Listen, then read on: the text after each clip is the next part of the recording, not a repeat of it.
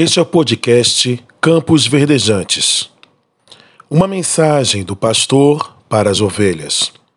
Hoje é domingo, dia 6 de setembro de 2020.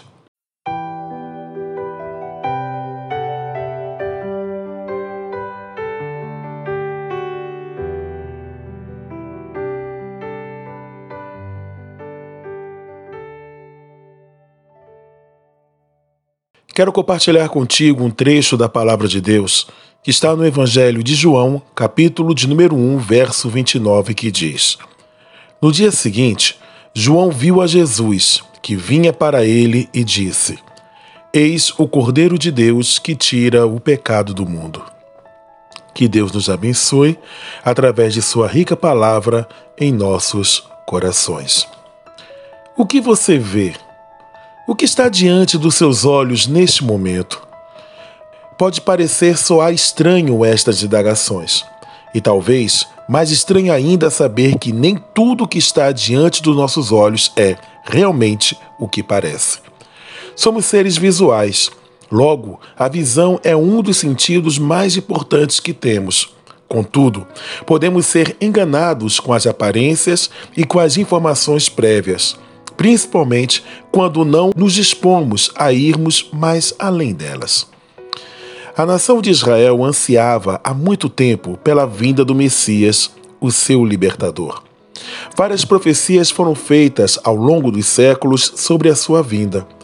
Histórias eram passadas de pai para filho a respeito daquele que devolveria a glória experimentada pela nação hebraica.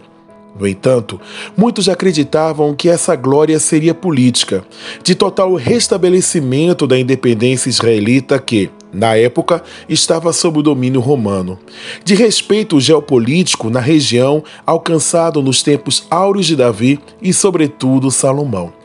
Eles esperavam um Messias guerreiro como Davi, sábio e poderoso como Salomão. Contudo, não imaginavam que o Messias predito por profetas como Isaías, Daniel e Miqueias seria um jovem carpinteiro de 30 anos vindo de Nazaré.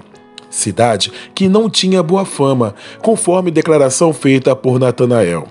Pode vir alguma coisa boa de Nazaré? Está escrito em João capítulo 1, verso 46. Agora, podemos compreender a surpresa que muitos tiveram ao ouvir João, o Batista, apontar para o jovem rapaz e dizer que ele era o Cordeiro de Deus que tiraria o pecado do mundo.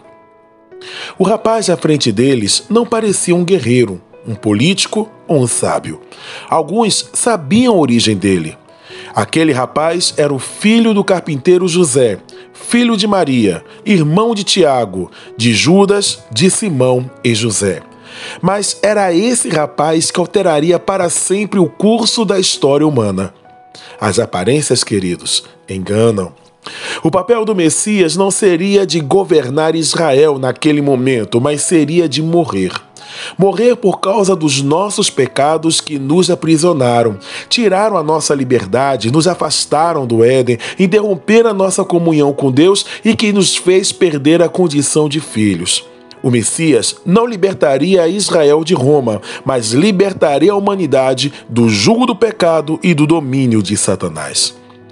De acordo com o comentário bíblico Moody sobre o livro de João, considera que quando João Batista falou que Jesus era o Cordeiro, talvez tinha em mente o Cordeiro Pascal. Afinal, faltavam poucas semanas para a celebração da Páscoa. A velha história da Páscoa contava que o sangue do cordeiro sacrificado tinha protegido as casas dos israelitas na noite que abandonaram o Egito, conforme estava escrito em Êxodo, capítulo de número 12, dos versos 11 ao verso 13. Essa noite que o anjo da morte saiu e matou o filho mais velho dos egípcios, os israelitas deveriam manchar os postes à entrada de sua casa com o sangue do cordeiro imolado, e o anjo veria o sangue e passaria por alto essa. Foi o sangue do cordeiro que os salvou da destruição. Sugeriu-se que quando João Batista viu a Jesus, passavam rebanhos de cordeiros que eram conduzidos das zonas rurais até Jerusalém para ser sacrificados na festa da Páscoa. O sangue do cordeiro pascal tinha salvo os israelitas no Egito da destruição e a morte. E pode ser que João tenha estado dizendo: Eis aí o verdadeiro sacrifício que pode libertá-los da morte. Paulo também pensava em Jesus como Cordeiro Pascal, como está escrito em 1 Coríntios capítulo 5, verso 7. Há uma libertação que só podemos obter através de Jesus Cristo. Ou talvez ele tinha lembrado do que dois profetas haviam escrito sobre o Messias.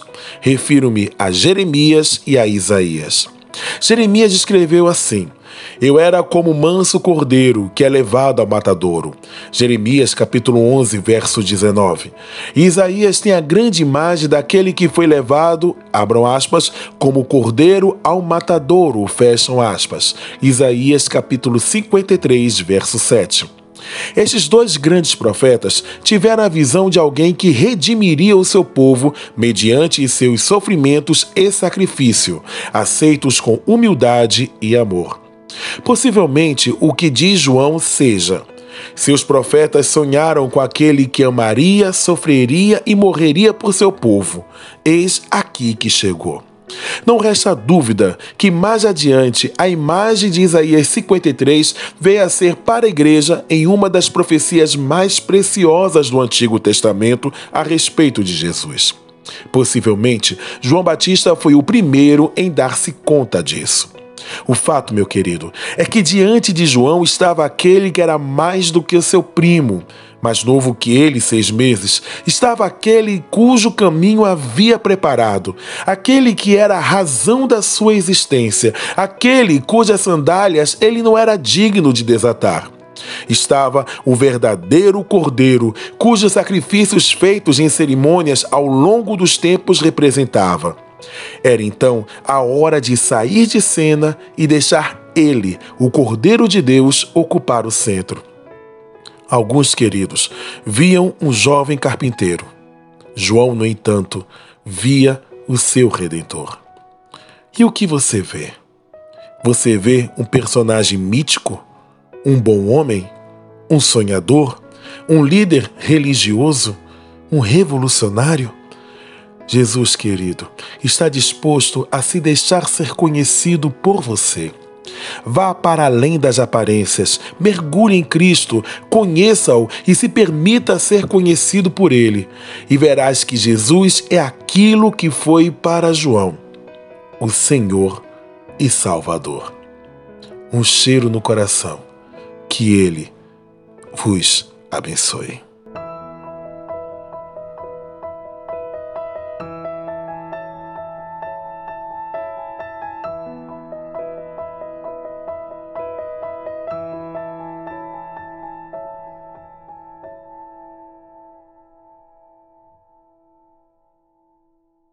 Acabamos de apresentar Campos Verdejantes, podcast do Ministério Pastoral da Igreja Batista Getsemane, na cidade de Una, Bahia. Apresentação: Pastor Márcio Frazão. Edição e mixagem: Vinícius Frazão. Produzido pelo Departamento de Comunicação da Igreja Batista Getsemane. Lugar de Esperança.